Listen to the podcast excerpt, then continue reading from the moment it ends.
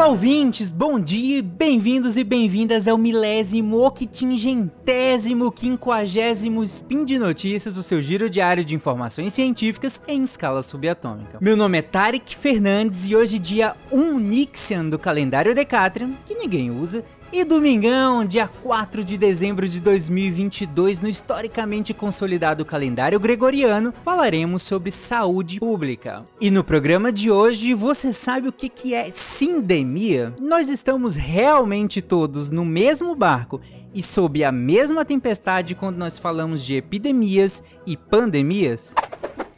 Speed Notícias.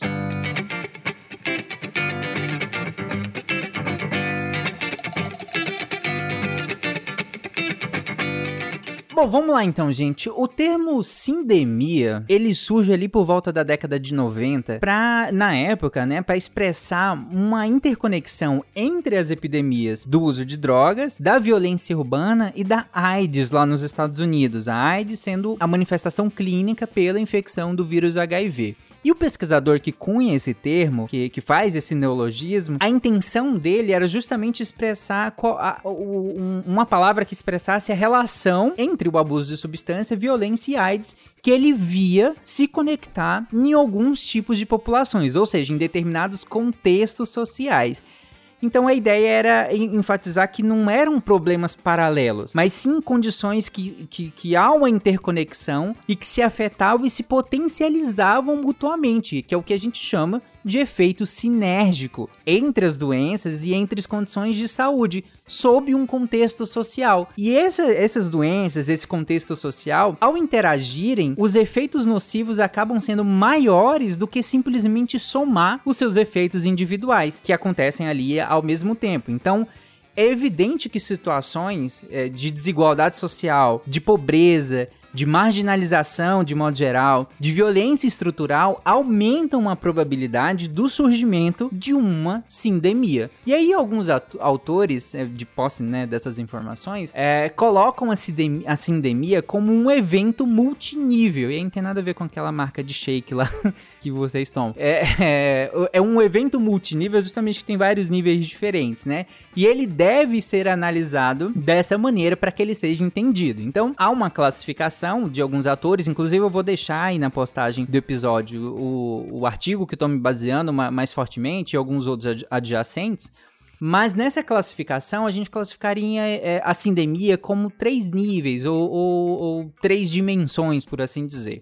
A primeira seria uma dimensão biológica, um nível biológico, onde esses patógenos, eles interagem entre si, esses causadores de doença interagem entre si, e aí seja de maneira direta, como no caso de um deles ou os, ambos, né, sofrerem mutações porque infectaram a mesma célula ou a mesma pessoa, então eles interagiram diretamente e, um ou os dois acabaram sofrendo mutações, e aí sejam elas, é, entre aspas, benéficas ou não. É, ou de maneira indireta eles podem interagir também, que aí às vezes é um gera um sintoma naquela pessoa que faz com que a outra doença, que também está interagindo no mesmo indivíduo, piore ou melhore, ou enfim, tem alguma modificação nessa outra doença. Então, essa é uma dimensão biológica dessa sindemia, desses dois, dessas duas doenças, aqui eu tô usando duas, mas pode ser duas ou mais, dessas duas doenças interagindo dentro do corpo dessa pessoa, dentro da célula é, dessa pessoa. E aí, um segundo nível seria um nível populacional, onde essa interação entre as epidemias elas aumentariam a incidência dessas doenças ou mesmo a severidade dessas doenças, né? Então há um efeito sinérgico entre essas doenças e não de co-ocorrência, ou seja, elas não ocorrem juntas, elas têm um efeito potencializador. Ter ambas é diferente, é, ter essas duas específicas é diferente de ter uma e outra. Na verdade, elas se juntam, não, no patógeno não junta com o outro, né? Mas há um, um, um, efeito junto que piora o efeito delas isoladamente. Então, esse seria uma interação, uma, uma classificação de sindemia a nível populacional. E o terceiro nível, que a gente pode analisar um, um, uma sindemia, é justamente o nível social, que aí seria a importância das condições de vida das pessoas na saúde delas. Então, como que pobreza, racismo, sexismo, violência, homofobia, como que tudo isso pode impactar na saúde das pessoas e por conta disso se tornar um amplificador das interações entre as doenças do nível biológico e populacional. Então, eu tenho o nível, como eu acabei de explicar, biológico, você tem os patógenos interagindo ali, o nível populacional, onde essas doenças vão interagir a nível populacional, mas eu tenho o contexto onde essas pessoas estão inseridas. E este contexto, esse nível social, pode foi exacerbar, justamente amplificar a interação de nível biológico e a interação de nível populacional. E aí por isso que é interessante estudar, porque a partir do estudo de, de, dessa classificação dessas sindemias, é, a gente consegue identificar quais são esses fatores, fatores sociais, fatores políticos, fatores econômicos, fatores ambientais e aí, a partir. Porque esses fatores interagindo vão influenciar no aumento da morbimortalidade das populações que estão diante de epidemias. Então, é entender que a, aquela epidemia ela não acontece no vácuo há um contexto e esse contexto não é simplesmente um pano de fundo, não, ele, ele faz todo, ele tem toda uma influência na, na, na exacerbação dessa epidemia, em como ela ocorre. Inclusive tem toda um, um, uma influência em como a gente também pode lidar com essas epidemias de maneira diferente, né? Então, esses autores, eles também, eles classificam, né, a, a essas epidemias para que a gente consiga é, pensar em maneiras de, de, limitar elas. E aí tem algumas classificações, e eu vou elencar três classificações que eles também colocam, e na primeira, que eles colocam de, é, epidemias do tipo 1, por assim dizer, sindemias do tipo 1, em que as epidemias elas são mutualmente causais. Então, a interação sinérgica entre. Aqui eu vou usar três epidemias: epidemia A, epidemia B e epidemia C. Então, as três epidemias, a interação sinérgica entre essas três epidemias que estão acontecendo, faz com que os efeitos de cada uma delas e das três em conjunto sejam potencializadas como resultante dessa interação. Então você tem três epidemias é, se autoalimentando, por assim dizer, agindo de maneira sinérgica entre as três e o conjunto das três sendo também é um, um, problema, sendo que ele é potencializado justamente por existir essas três. Essa seria o tipo 1 de, de, de sindemia. No tipo 2, as epidemias estão interagindo também sinergicamente, só que ocorre uma interação de duas condições sobre uma terceira condição. Então, de acordo com esse tipo, a terceira condição de saúde, ela é exacerbada com a maior disseminação ou então com maior gravidade, né? São maneiras de exacerbar uma condição de saúde, ou você dissemina ela mais rapidamente, com maior intensidade, ou você piora a gravidade dela, e ela acontece isso a partir das outras duas epidemias existentes. E nesse caso, então, para deixar mais claro, a sinergia implica que A, e lembra que eu, que eu botei três epidemias, A, B e C? Então, essa sinergia implica que A e B favorecem a ocorrência de C. E o efeito de C é maior do que se C ocorrer, é, ocorresse isoladamente naquela população. Então, eu ter a epidemia A e eu ter a epidemia B vai favorecer eu ter essa epidemia C. E caso essa epidemia C ocorresse de maneira isolada, sem a, que A e B tivessem A favorecido, ela seria diferente. Ela teria outro efeito, talvez menor, talvez com menor disseminação, talvez com menor gravidade. Mas como eu tive a epidemia A e a B, elas vão atu atuar sinergicamente sobre o, a epidemia C, sobre o efeito da epidemia C naquela população. Esse é o segundo tipo. O terceiro tipo, e aí calma que eu vou explicar por que é importante a gente ficar classificando elas em tipos aqui. Não é mera pesquisa. Né? Até porque eu, eu, detesto falar mera pesquisa, porque toda pesquisa é, é, é importante é muito legal. Mas enfim, tem uma aplicabilidade muito clara para isso. Eu já, já comento sobre isso. O terceiro tipo é um tipo que representa epidemias causais em série.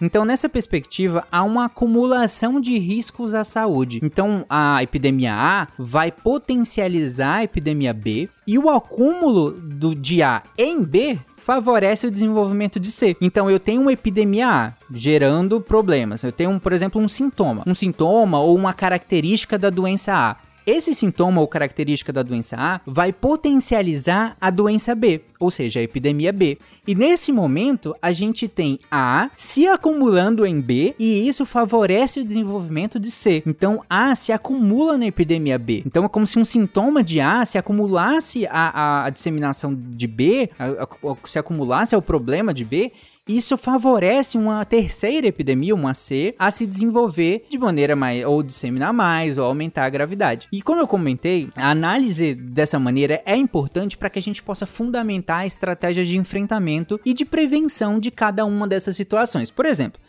o tipo 1, lembra que eu comentei o tipo 1, que é epidemias mutuamente causais, as três interagem entre si, é, exacerbando os efeitos de cada uma, inclusive o efeito das três é exacerbado?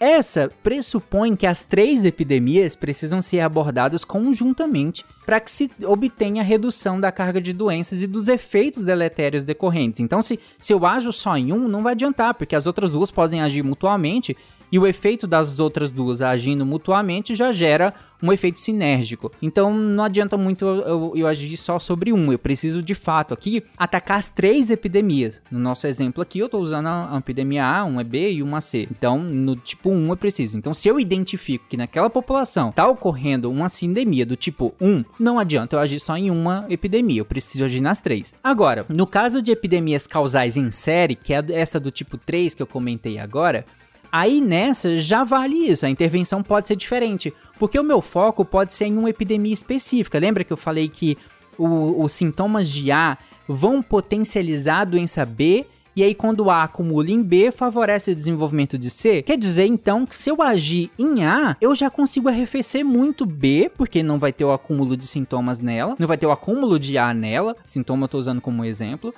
E logo também eu vou arrefecer C, porque eu também não tenho elas agindo sinergicamente. Então, nesse terceiro tipo de epidemia, se eu identifico que uma população está né, dentro dessa classificação, eu consigo agir somente em uma. Não, não quer dizer que eu vou agir somente em uma, mas é, prioritariamente, pensando que o que eu preciso é delimitar recursos, eu posso agir na principal, que é a A, né, no nosso exemplo aqui, e ela automaticamente vai arrefecer as outras duas. Então, por isso que é interessante a gente fazer essas, essas, essas classificações, por assim dizer. É, mas só um resumão é que a ideia aqui é que a interação dessas perspectivas, dessas, dessas epidemias, aí sejam elas mutuamente causais, sejam elas é, é, interagindo sinergicamente, epidemias causais em séries, a interação com outras pandemias, com outras epidemias, elas podem agir tanto diretamente quanto indiretamente e assim agir sinergicamente, ou seja, tendo um efeito maior do que elas isoladamente. Esse é o resumo do que eu comentei agora.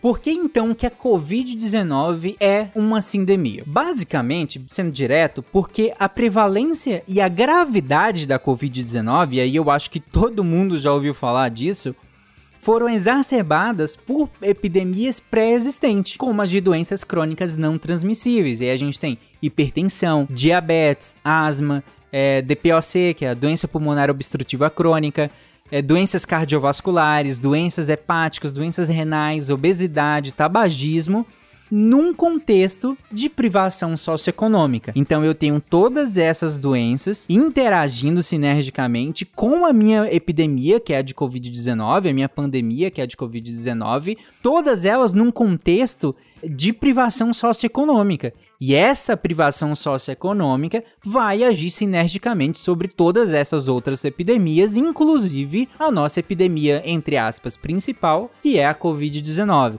Por isso, ela é pode ser considerada uma sindemia.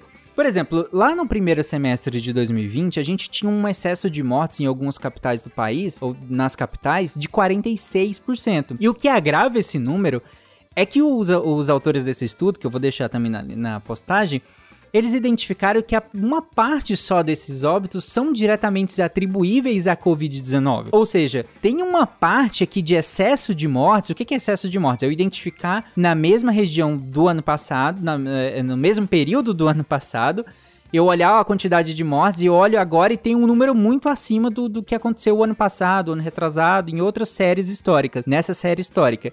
E aí eu identifico que há um excesso de mortes esse ano. Só que na hora que eu vou atribuir a esse excesso de mortes a algum, algum contexto, só uma parte eu consigo atribuir a Covid-19 diretamente. E é o restante, porque há um excesso, tá? Claramente há um excesso. E agora, pra, onde eu vou atribuir? Por isso que, que é interessante a gente usar o termo sindemia, porque há um, de novo, o, o termo sinergia, há um efeito sinérgico entre essas epidemias que estão em curso nesse contexto socioeconômico, que aqui a gente está pensando em Brasil. Em muitos outros países, inclusive, o SARS-CoV-2 ele acabou se sobrepondo ao quadro de doenças que eram persistentes, como a dengue, como malária, como esquistossomose, tuberculose, hepatites, HIV várias outras doenças tropicais é, negligenciadas. Inclusive, a gente tem SciCast só sobre doenças negligenciadas, caso vocês queiram entender melhor quais são essas doenças, por que, que elas são negligenciadas. E paradoxalmente, ou nem tanto, em alguns países da América Latina, a gente observou o decréscimo desses de casos confirmados, por exemplo, de dengue, lá em 2020, por exemplo. Na Colômbia e no Brasil, a gente viu que teve eh, que tiveram, né, altas taxas de infecção por COVID-19. Nós vimos uma queda no número de casos de dengue quando comparado aos anos anteriores. E aí a explicação ainda não está muito clara. Algumas dessas distorções já foram entre aspas corrigidas, mas uma das explicações seria, é, e aí de natureza mais biológica, seria pensar que há uma interferência do SARS-CoV-2 com o vírus da dengue por conta dessa alta virulência, essa alta patogenicidade do SARS-CoV-2 ele poderia dificultar a replicação e a entrada, né, a replicação do vírus da dengue nas células. Então, essa seria uma, uma tentativa de explicação biológica, biológica, mas também te, teria uma, uma outra que seria uma ênfase mais sobre os sistemas de saúde e como eles enfrentaram a pandemia de Covid-19 porque você teve tanto diminuição quanto até interrupções de ações de, de vigilância epidemiológica, que é a, uma das bases do, do SUS e também do controle de doenças e de agravos. Então, isso pode ter reduzido é, muito a notificação, então, conduzido a gente a uma subnotificação grande e também dificultado que os serviços laboratoriais pudessem, é, de apoio diagnóstico, né, pudessem fazer esses diagnósticos e gerar dados para o sistema de saúde. E isso tudo, claro, contribui para uma subnotificação gigante. E aí pode ser que isso explique essa queda, por exemplo, no caso da dengue. Mas é, é, é, inclusive, é, esses efeitos que seriam deletérios sobre o sistema de saúde, é, que não foram previstos nem foram atacados da maneira correta e no tempo correto, acaba colocando em risco todos programas que vinham de muitos anos de combate a essas doenças é, transmissíveis e de doenças não transmissíveis também, porque coloca tudo isso em risco. Uh, afinal, a gente tem uma, os efeitos da pandemia, os efeitos das condições sociais geradas pelos efeitos da pandemia, a gente tem os efeitos das condições sociais geradas pela tentativa de conter a disseminação do vírus, como as, as medidas de de isolamento social, por exemplo, e tudo isso acaba impactando nas outras doenças, nos outros programas, em programas vacinais, inclusive, em, em programas de doenças não transmissíveis e em outras doenças transmissíveis negligenciadas, como eu já havia comentado. E além dessas interações sinérgicas com doenças crônicas não transmissíveis nós ainda temos a interação com problemas psicológicos, porque a pandemia teve um impacto muito grande na saúde mental dos indivíduos, das famílias e como um todo da comunidade, né? É, é, inclusive, tem algumas pesquisas que colocavam como fatores de risco para o exacerbamento de sintomas de depressão e ansiedade populações que sejam mais jovens, menores de 40 anos, gênero feminino, baixo nível educacional, desemprego e ou possuir renda baixa, né? E aí é claro que a gente, porque a gente faz essas pesquisas para que a gente tenha insumo para pensar políticas públicas de combate a essas pandemias, porque ainda que as vacinas funcionem muito bem, ainda que nós tenhamos tratamentos, e aí para a Covid-19 a gente ainda está caminhando, né, nessa questão dos tratamentos, mas as vacinas funcionam super bem. Mas a gente, ainda que a gente tenha essas vacinas, ainda que nós tenhamos tratamentos, buscar uma solução que seja puramente biomédica, puramente curativa nesse sentido, ou até de prevenção como as vacinas são, mas puramente biomédica, talvez não funcione tão bem, na medida que a gente identifica que não é só uma epidemia, não é só uma pandemia, é uma sindemia. E numa sindemia, a gente precisa de políticas públicas, políticas públicas e de programas para que a gente consiga reverter essas disparidades socioeconômicas e aí sim a gente ataca a Covid-19 como um exemplo de sindemia no seu aspecto mais amplo, né? Muito mais do que pensar só essa maneira biomédica de agir frente a uma epidemia e, nesse caso, frente a uma sindemia. E é interessante porque o nosso Sistema Único de Saúde, o SUS, tem mecanismos uh, para lidar com isso, tem mecanismos já muito bem descritos. Só que fica para um outro episódio, porque esse aqui já está muito grande, mas no próximo eu vou falar um pouco mais sobre como o SUS já tem mecanismos muito bons, inclusive, para atacar é, é, essa dimensão ampliada, que a gente, inclusive, parte da clínica ampliada, né? Essa dimensão ampliada que é uma epidemia, no caso de uma sindemia. E só para deixar um outro exemplo, caso é, eu acho que ficou claro o que, que é uma sindemia, mas eu foquei aqui em, em, na, na questão da Covid-19, apesar de eu ter citado que o termo surge lá na década de 90, mas com outra, outro contexto. Mas há uma outra discussão de outra sindemia que, que está ocorrendo, que é em relação à obesidade, à desnutrição e mudanças climáticas como essas três epidemias, por assim dizer, né? E no contexto das mudanças climáticas, como que elas agem sinergicamente, gerando uma sindemia. E é muito interessante essas pesquisas. Talvez eu traga mais para frente ou convide alguém que é mais especialista nessa área de, de, da questão da, da, nutrição e como que isso é, se interage no contexto das mudanças climáticas. Mas aí fica para um outro episódio, talvez para um SciCast. Bom, e por hoje é isso. Todas as referências estarão na postagem desse episódio. Considere fazer parte do patronato do SciCast. Um pouquinho que você contribuir desde que não vá impactar no seu orçamento, já nos ajuda a continuar mantendo toda a estrutura do Deviante. Então entra lá no Patreon, no Padrim, no PicPay, do Pix, seja lá onde você quiser e vem nos ajudar a divulgar ciência. Um grande abraço, lembre-se de usar fio dental, comer beterrabas e amar os animais. Tchau, gente, até amanhã.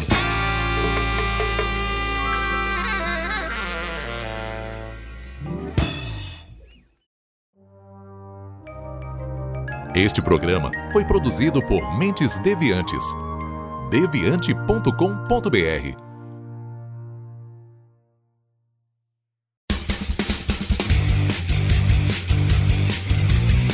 Cortes, edição de podcast.